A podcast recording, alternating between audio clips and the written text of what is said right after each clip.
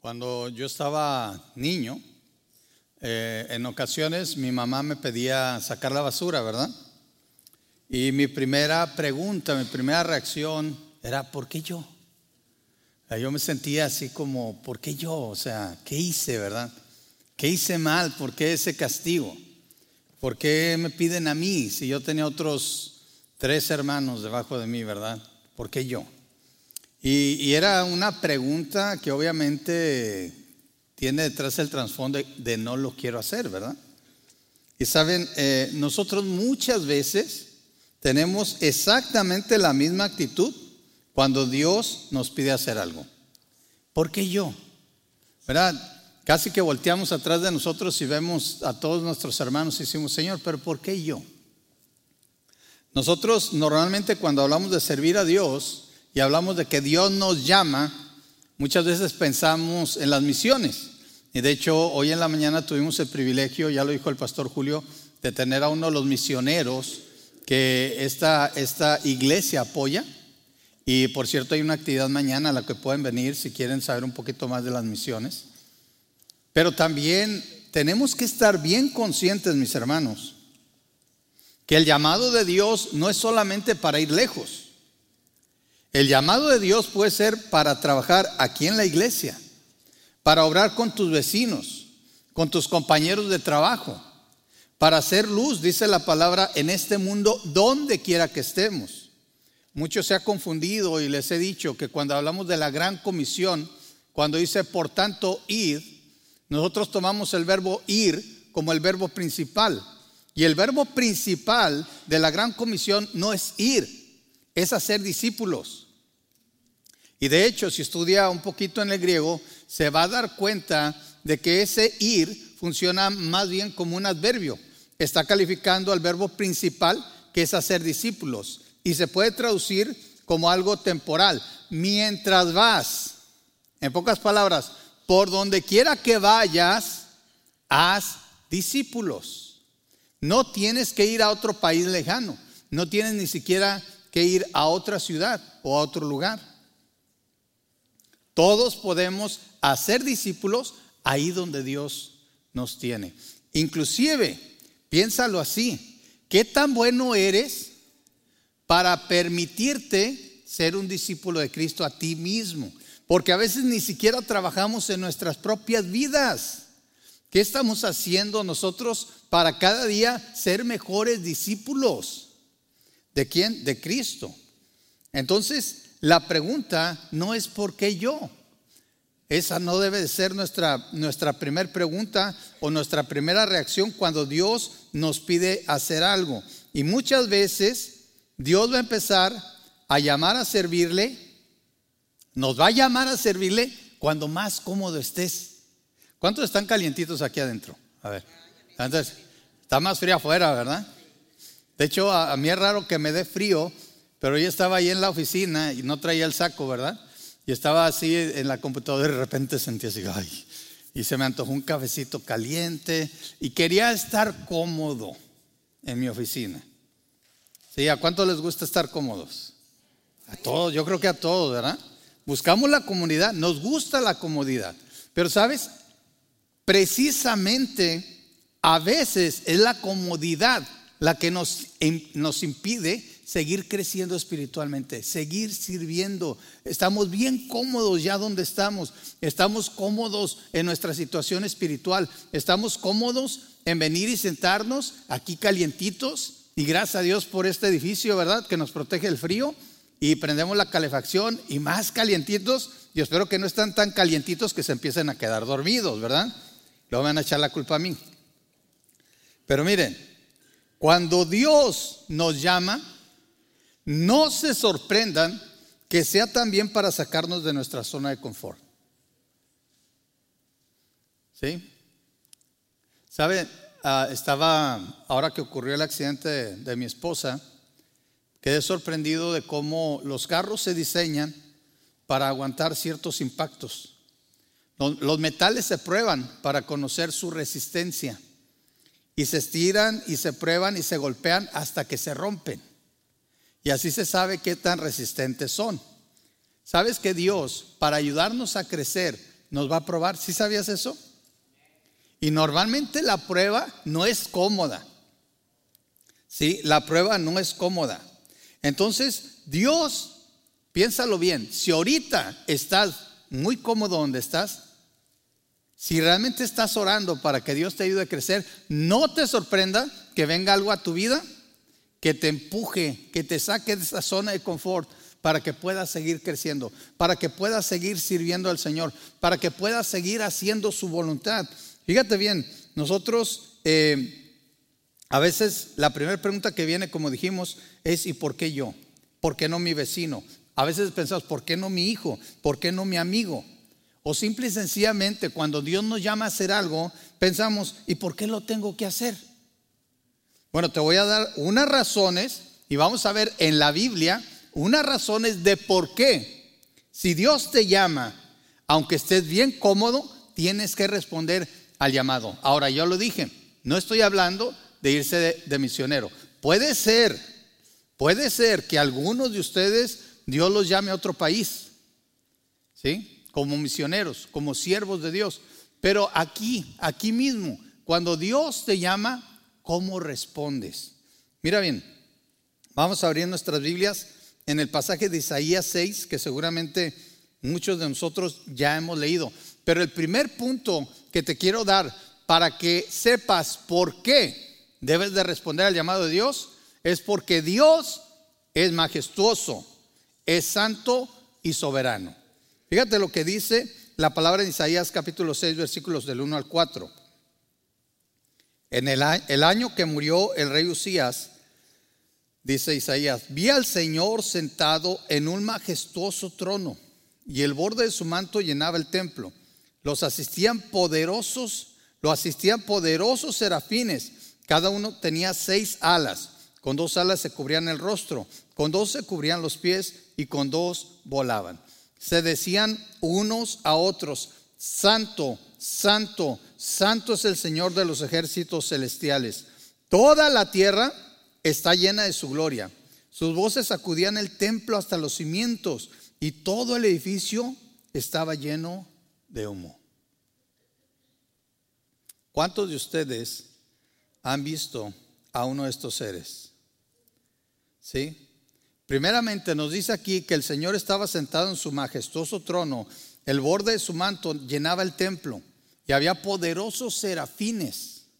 Mire, hay tantas cosas que no sabemos, hay tantas cosas que nunca hemos visto, hay tantas cosas acerca de Dios que ni siquiera nos podemos imaginar. Aquí tenemos a un profeta tratando de describir lo glorioso que se veía el Señor sentado en su trono, su manto, imagínenselo así, derramándose y cubría todo el templo. Y también dice la palabra del Señor que todo el edificio estaba lleno de humo. Ahora, la voz de estos serafines era tan poderosa que empezaban, empezaba a simbrarse todo el templo. Imagínense que aquí yo comenzara a hablar y todo el templo comenzara a temblar. ¿Se, ¿Se, puede imaginar eso? Ese es el Dios que nos ha salvado. Este es el Dios que nos ha mirado y ha tenido misericordia. No estamos hablando de un ídolo que no se mueve. No estamos hablando de un Dios pagano que no existe que alguien se inventó. Estamos hablando del Dios verdadero, el Dios que llena los cielos, cuya gloria llena toda esta tierra y todo lo que vemos. ¿Sí? Mire, le voy a mostrar algo. Yo estaba pensando, ¿cómo, cómo muestro la grandeza de Dios? Y es que, ¿sabe? A veces estamos tan enfocados en nuestro pequeño mundo Estamos pensando, yo, yo, yo soy de esas personas que tienden a ser muy, eh, ¿cómo le puedo decir? Muy analítica, todo lo analizo. Y, pasa una situación en mi vida y estoy pensando qué voy a hacer y cómo le voy a hacer. Y, ahorita, por ejemplo, estamos pensando en, primero Dios, ya cuando mi esposa está bien comprar un carro, estoy analizando qué carro me conviene, el precio, todo, todo, todo, todo. Y me clavo, como decimos, ¿verdad? Los mexicanos. Me clavo en eso. ¿Cuántos son bien clavados así con y no estoy hablando de las novelas, porque si no todos levantarían la mano. Pero a veces, habemos personas que somos bien clavados, o sea, nos concentramos ahí y todo el mundo puede girar y se nos olvida. E, y yo sé que somos clavados en los que están en el fútbol, el periódico, lo que sea, todos nos clavamos en algo, ¿sí? Y se nos olvida mirar más allá. Mire, yo tengo unas, unas imágenes aquí para ayudarnos a entender la magnitud de nuestro Dios. Tengo aquí una imagen, no sé si la podemos poner. Estas son estrellas, ¿sí? Estas son estrellas. Estaba lloviendo aquí, por ejemplo, allá está la luna, la última de arriba del, cuadro 1 es la Tierra. Pero mire, después el, segundo cuadro comienza con la Tierra y termina con, este, creo que es Júpiter, Neptuno por ahí. Y luego ese, ese planeta que está aquí la orilla es el chiquitito que se ve acá. Y, va avanzando en tamaño hasta que llegamos acá al final. Esta es una de las estrellas más grandes que se conoce, que es la Canis Majoris. ¿Sí? Esta Canis Majoris, si usted investiga el radio del Sol, si sabe lo que es el radio, no me refiero al que entona para oír música, sino de un círculo, usted mide del centro a una de las orillas, ese es el radio. ¿Sí? El radio del Sol es de 696 mil kilómetros aproximadamente, más o menos. Dice, como de aquí a, dónde, no, de aquí a Monterrey más allá, no se apure. ¿Sí? 696 mil kilómetros. La circunferencia del Sol es de 1.392.000 kilómetros aproximadamente. ¿Sí? Entonces, eh, nosotros hemos descubierto, o mejor dicho, la, la ciencia ha descubierto estrellas que son más grandes todavía.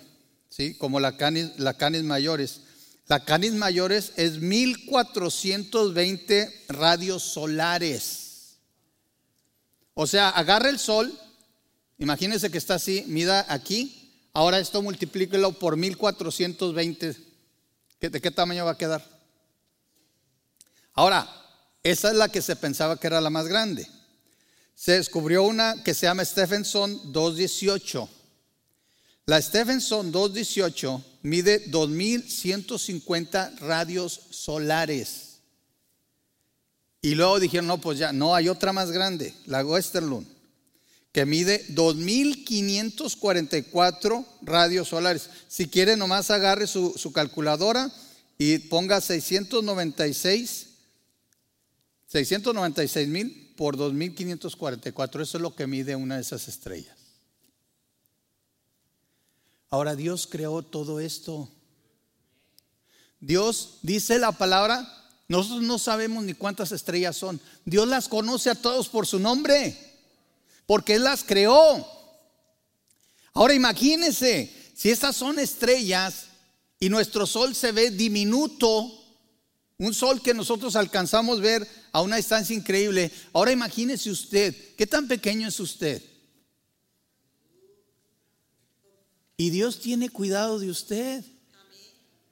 Personalmente. Yo le decía la, semana pasada, Dios es un Dios personal. Dios te ve a ti, te conoce por tu nombre, sabe tus necesidades, sabe exactamente lo que estás pensando en este momento, conoce tu corazón, sabe lo que te pesa adentro, lo que te hace llorar, lo que te hace reír. Él te creó a ti específicamente de una manera especial. No somos grandes como estas estrellas, pero Dios muestra más cuidado de nosotros que de esas estrellas. No quiere decir que Dios no quiera su creación, pero por esta creación no murió Cristo. Murió por ti, murió por mí. Cristo murió para salvarnos. Ahora, por si fuera poco, poco conocemos del universo. algunos de ustedes han oído precisamente de eh, una nébula que se llama el ojo de Dios. Creo que tengo una foto por ahí, ¿sí la han visto? Esta es una masa de gases que está en el, y, parece un ojo, ¿verdad? Y hay otras fotos, las pueden buscar, está muy interesante. Hay unas, unas columnas impresionantes de, de puro polvo cósmico. Dios ha creado cosas grandes, ¿sí? Y vamos a suponer que decimos, bueno, nosotros no podemos ir allá. Y si no fuera por las investigaciones espaciales, no sabríamos todo esto. Pero, ¿qué de lo que hay aquí en la Tierra? ¿Sí? El ojo de Dios, búsquenlo por ahí si quieren saber, ahí le van a dar las dimensiones y todo. Está increíble. Y la realidad es que si hay un ojo que nos está viendo, es el Señor. ¿Sí? ¿Saben ah, también acerca de la fosa de las Marianas? ¿Sí saben de eso? ¿No? Mire, se lo voy a enseñar aquí. Esa es una fosa que está por ahí eh, cerca de, las Filipinas y Japón. Eh, es una fosa, o sea, quiere decir, es un hoyo en el mar. ¿Sabe cuánto mide esta fosa hasta donde se sabe? El punto más profundo que se conoce es de 11 mil metros, o sea, 11 kilómetros de profundidad. ¿Sí? Si, no sabe qué tanto es eso, nada más le voy a decir esta comparación. El monte Everest, el monte Everest mide un poco más de 8 mil metros, que es la montaña que se conoce más grande aquí en la Tierra. Bueno, usted puede tomar el monte Everest y lo puede meter a la fosa y todavía, quedaría agua como dos kilómetros más, dos mil metros más. Entonces, la montaña más grande la podemos esconder en esta fosa. ¿Sabe cuántos son dos kilómetros en el mar? Es una distancia increíble. ¿Sí? ¿Por qué? Porque no sabemos cuántos, cuánto, porque toda la presión del agua, mire, no podemos ir muy, muy profundo porque las máquinas que tenemos con la presión del agua se apachurran. Tenemos máquinas que llegan hasta cierto punto y después ya no pueden saber más de nada. Hay, hay, animales en las profundidades. Hay lugares donde la luz del sol no llega. Las temperaturas bajan a unos 2 grados centígrados, casi al punto de congelación. Es más, hay animales en esos lugares que no tienen ojos porque no los necesitan, porque no pueden ver ahí. Dios ha creado todo con un propósito. Y hay cosas que usted y yo no sabemos. ¿Quiere, ¿Quiere conocer más de la soberanía de Dios? Déjeme le platico esto. ¿Cuántos saben ustedes de los terremotos del 19 de septiembre en, en la Ciudad de México? Hay un dato bien curioso. Muchos de nosotros oímos del terremoto del 1985. ¿Quién se acuerda del terremoto en México de 1985? Yo estaba en pañales, claro, a mí me platicaron. Sí, ya se eché cabeza a los demás. No, miren, yo creo que todos oímos, eso fue un terremoto impresionante, muchísima gente murió ahí. Y eso propició a que se tomaran ciertas medidas en la Ciudad de México. Bueno, usted sabe que este terremoto fue más o menos del 8.1 en la escala de Richter, ¿sí? que es la escala que utilizamos. ¿Sabe que este mismo terremoto, o mejor dicho, otro terremoto de similar magnitud ocurrió el 19 de septiembre de 2017. Sí, 19 de septiembre, otra vez, 19 de septiembre de 2017, de un, terremoto de 7.1 en la escala de Richter. Y después, hace poco, el 19 de septiembre nuevamente, pero de este año, del 2022, se registró otro terremoto de 7.7 escala de Richter. ¿Cómo es posible que en la misma ciudad han pasado tres, terremotos en el mismo día, como si estuvieran programados. ¿Quién está a cargo de todo eso? Dios. Ahora, ¿por qué? No me pregunte por qué. Y no voy a hablar si es juicio, si yo no sé.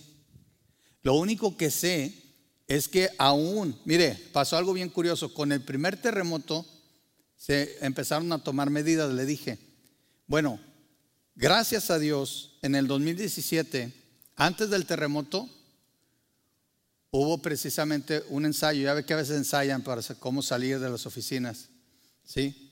Y, y gracias a Dios mucha gente se salvó. Igual en el, en el, en el 2022, dice, a las 2.19 de la tarde, se llevó a cabo un simulacro nacional. Apenas cinco minutos después de la una de la tarde ocurrió el sismo. Podemos tal vez prevenir algunas cosas, pero no podemos controlarlas.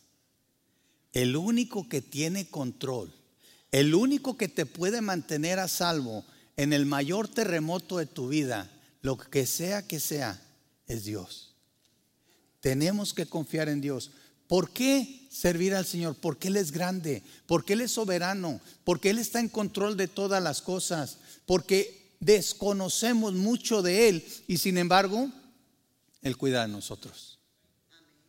¿Sabes que Dios nos guarda de tantas cosas que ni siquiera nos damos cuenta? Las peores tragedias de tu vida, así como las quieras ver, Dios las ha permitido y tiene un propósito. Y en ese propósito Él, que es soberano, se va a glorificar. Lo entiendas o no. Lo entienda yo o no. Hay gente que viene y me pregunta, ¿por qué hermano? ¿Por qué pastor? Y una, una respuesta muy simple es, porque Él así lo quiso. Y tenemos que confiar que lo que Dios hace, como dice su palabra, siempre obra para bien de los que le aman, para cumplir los propósitos de Dios en este mundo y en nuestras vidas, lo entendamos o no, porque es lo mejor, porque si es su voluntad, siempre va a ser buena, agradable y perfecta, aunque no lo entendamos cuando lo recibimos. Ese es el Dios que nosotros debemos de servir. Fíjese cómo lo pone Nehemías 9:6. Solo tú eres el Señor. Dice, tú hiciste el firmamento, los cielos y todas las estrellas. Hiciste la tierra, los mares y todo lo que hay en ellos. Tú los preservas a todos y los ángeles del cielo te adoran.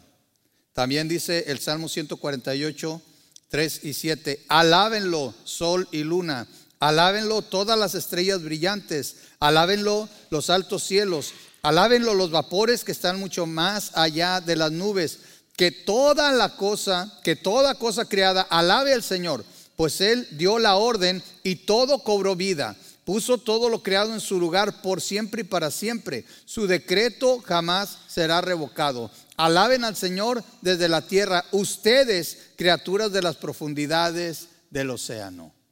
Todo lo que respira, alaba al Señor. ¿Por qué vamos a servir al Señor? Dijimos, porque Él es grande, Él es soberano, Él es majestuoso, Él es santo. ¿Sí? Y mira, si esa no es buena razón para servir al Señor, te voy a dar otra. Y la razón es porque somos indignos. A ver, hermano, a lo mejor se equivocó. A lo mejor quiso decir porque somos dignos. No, es porque somos indignos. ¿Sí? ¿Qué dice la palabra del Señor? Entonces dije, este es el profeta, todo se ha acabado para mí. Estoy condenado porque soy un pecador. Tengo labios impuros y vivo en medio de un pueblo de labios impuros. Sin embargo, he visto al rey, el Señor de los ejércitos celestiales. Entonces uno de los serafines voló, voló hacia mí con un carbón encendido que había tomado del altar con unas tenazas. Tocó él, con él tocó mis labios y dijo, ¿ves? Este carbón te ha tocado los labios. Ahora tu culpa ha sido quitada y tus pecados perdonados. Yo espero que esta mañana tú estés aquí con tus pecados perdonados. Sabes, en esta ocasión era un carbón encendido, era un símbolo claro. Y, y, llama la atención que un serafín lo toma con unas tenazas. Qué increíble, ¿no? ¿Sí? Yo no sé qué es esto. Venía de un altar, del altar del templo, y tenía el poder de parte de Dios de tocar los labios de este hombre que, fíjate bien, primero reconoció su condición, que dijo, yo soy pecador. Dios nunca va a perdonar a alguien que no reconozca primeramente su condición. Este hombre sabía su condición y sabía que por estar delante de la presencia de Dios y por ser una persona impura, lo único que merecía era su destrucción. Isaías lo entendió. Tengo labios impuros, vivo en medio de un pueblo de labios impuros. Sin embargo, he visto al rey, el Señor de los ejércitos celestiales. Dios se ha presentado contigo, Jesucristo se ha presentado contigo y espero que tú hayas reconocido tu condición de pecador y hayas aceptado a Cristo como Señor y Salvador. Y si es así, entonces has reconocido que eres indigno de Dios, que eres indigno de servir al Señor, pero que siendo justificado en la sangre de Cristo, ahora puedes estar en la presencia de Dios, de aquel que lo llena todo.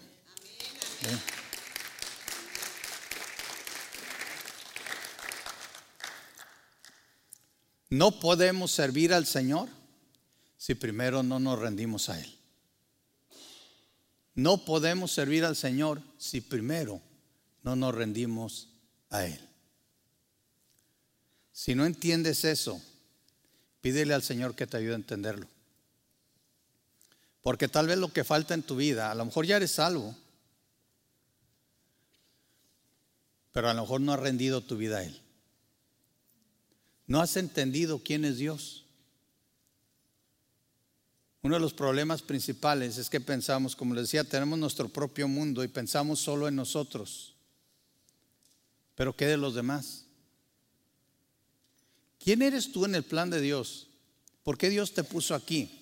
¿Por qué Dios te trajo aquí a Calvary?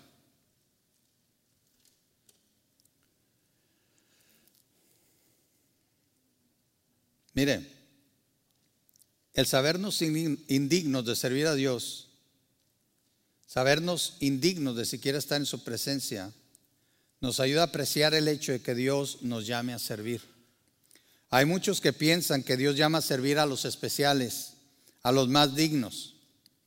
Pero comenzando por la palabra de Dios, vemos que en 1 Corintios 1, 26 al 29, Pablo nos dice lo siguiente. Fíjate cómo comienza. Recuerden que esto nunca se te olvide. Recuerden, amados hermanos, que pocos de ustedes eran sabios a los ojos del mundo, o poderosos o ricos cuando Dios los llamó. En cambio, Dios eligió lo que el mundo considera ridículo para avergonzar a los que se creen sabios. Y escogió cosas que no tienen poder para avergonzar a los poderosos. Dios escogió a lo, a lo despreciado por el mundo, lo que se considera como nada, y lo usó para convertir en nada lo que el mundo considera importante. Como resultado, nadie puede jamás jactarse en presencia de Dios. ¿Sabes? Y siempre lo he visto así y espero que tú también lo veas así.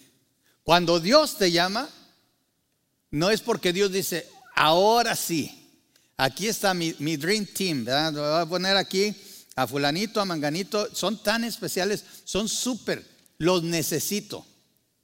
No, es más bien todo lo contrario. Les voy a escoger, te voy a escoger a ti, que como decimos, nadie daría un centavo por ti, para que el mundo vea mi poder, para que vea mi magnificencia, para que vea cómo yo puedo transformar vidas, para que vean cómo es mi poder, el poder de mi palabra, el poder del Espíritu Santo, el que viene y transforma aún a mi siervo. No somos especiales, somos lo peorcito. Mis hermanos, sí, lo siento. Yo sé que algunos dicen, ¿cómo? Sí, nos han dado ese mensaje tristemente, de que Dios nos escogió porque somos especiales. Una vez alguien me preguntó, ¿y qué habrá visto Dios en mí? Le dije, nada. Ahora ya saben por qué no soy el pastor favorito de muchos, ¿verdad? Le dije, no, nada. Es que ¿qué pudo ver Dios en nosotros? Nada. ¿Sí viste? Nada. No es tu dinero, no es tu fama, no es tu trabajo, no es tu inteligencia, no es tu capacidad. Porque en el mundo hay gente más inteligente, más capaz, con más dinero que cualquiera de nosotros. Y a veces hasta que todos nosotros juntos. Pero por eso nos escogió Dios. ¿Sí? Lo siento mucho. Yo sé que para muchos van a llegar y, y, agarrar la almohada y llorar. Entonces Dios no vio nada en mí. No, pero tú puedes ver mucho en Dios. Tú puedes ver la misericordia de Dios, tú puedes ver la gracia de Dios, tú puedes ver el poder de Dios, tú puedes ver cómo Dios te, te está cambiando en una nueva criatura. ¿Sí? Dios no vio nada en nosotros, pero nosotros podemos ver mucho en Él, en lo que Él hace en nuestras vidas. ¿Quién, quién soy yo? Ahora que tengo, estaba, me preguntaba un, un muchacho ahí en la escuela, hermano, ¿cuántos años tiene usted de creyente? Dije, ¿cómo? Sí, ¿cuántos años tiene usted de creyente? Le dije, no, pues mucho, mucho más que algunos de ustedes vivo. Gracias a Dios, yo tengo 36 años de creyente. Sí, por eso le digo, no se asusten. Uso cremitas para la cara, no, no, no es cierto. Pero yo espero que desde los 13 años que me convertí a hoy, la gente pueda ver la obra de Dios en mí no a mí. Yo no valgo nada, pero para el Señor valí mucho. ¿Sí? Aunque somos indignos de servir al Señor, en Cristo hemos sido santificados. Así como Isaías con el carbón, y hemos sido hechos siervos e hijos. Por eso Dios nos da la oportunidad de servir, no por lo que valgo, sino por lo que Él ha hecho por nosotros por lo que Él ha pagado por nosotros. Por eso nos da esa oportunidad. Fíjate bien lo que dice la palabra de Dios. Versículo 6, 8 de Isaías. Después oí que el Señor preguntaba, dice Isaías, ¿a quién enviaré como mensajero a este pueblo? ¿Quién irá por nosotros? Curioso que dice por nosotros, no por mí. ¿eh?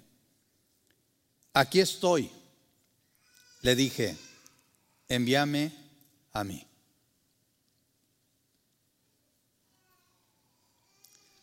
Ah, es bien curioso, ¿verdad? Está aquí el Señor, el único que está ahí fuera de los serafines es Isaías, ¿verdad? Y el Señor dice, ay, ¿a quién enviaré? Así como volteando a ver, ¿verdad? ¿No es así Dios? ¿Sabes? Dios nunca te va a obligar a servirle. Pero vas a oír cómo te habla a ti. Vas a sentir, me imagino a Isaías así como volteando a todos lados, ¿verdad? O sea, pues ¿quién más puede ir?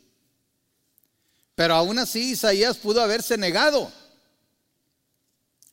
Pero al ver él la magnificencia de nuestro Señor, su majestad, su soberanía, al ver estos seres tan impactantes sirviéndole a Dios y Dios lanzando una pregunta, ¿a quién enviaré? después de haber sido purificado, después de no tener excusa, porque primero decía, es que soy hombre pecador, ¿cómo voy a...? Yo no puedo ni siquiera estar en la presencia de Dios, pero recibe la purificación de sus pecados y ahora está la pregunta. Hay gente que me pregunta, hermano, ya me convertí, ahora qué sigue. Haz de cuenta que te está respondiendo Isaías. Lo que sigue es obedecer al Señor en todo lo que te pida. Y a lo mejor no va a ser una pregunta directa, no va a ser una orden directa de tú ve. No, va a decir el Señor, ¿quién irá? ¿Quién irá? ¿Quién hará? ¿Quién dará? Yo no sé cómo te va a preguntar el Señor. Y en ocasiones sí te va a decir, mira fulanito, ve, mira, haz, mira, di. Pero no es como pregunte el Señor lo que es importante, porque Él podría mandarnos. Me encanta una, una canción de Rubén Sotelo que aprendí de joven que decía, Él bien pudo hacer seres de hojalata y de papel, que con oprimirles un botón cantaran aleluyas y dijeran amén. Pero Dios no hizo robots, ni nos puso un botoncito. Él quiere que respondamos de nuestra voluntad, que reconociendo su soberanía, que reconociendo su poder, que reconociendo su amor, que reconociendo que Él nos ha comprado para Él con la sangre de nuestro Señor Jesucristo, que somos de Él, que le pertenecemos, entonces tú y yo, al momento que Él pregunte, respondamos de inmediato, heme aquí. Aquí estoy, Señor. No tienes que buscar más. Envíame a mí. Pídemelo a mí. Estoy dispuesto a servir. ¿Sabe qué pasaría si todos nosotros tuviéramos esa actitud? Esta iglesia estaría llena. Es más, necesitaríamos otro edificio. Es más, la colonia donde vivimos, ¿sí? No necesitaría que alguien más fuera a compartir el Evangelio. Y este es el reto que te hace Dios hoy. Hay que entender algo, Dios nunca nos va a forzar a servirle. Es un acto de la voluntad, es un acto de obediencia, es un acto de entendimiento de quién es Dios. Es también el resultado de entender quiénes somos nosotros, quiénes éramos y quiénes somos ahora en Cristo. Si entiendes esto, espero que tanto tú como yo, siempre que Dios nos llame a hacer algo, siempre que oigamos la voz de Dios, siempre que esté la pregunta, ¿a quién enviaré? Tú y yo respondamos inmediatamente, heme aquí, envíame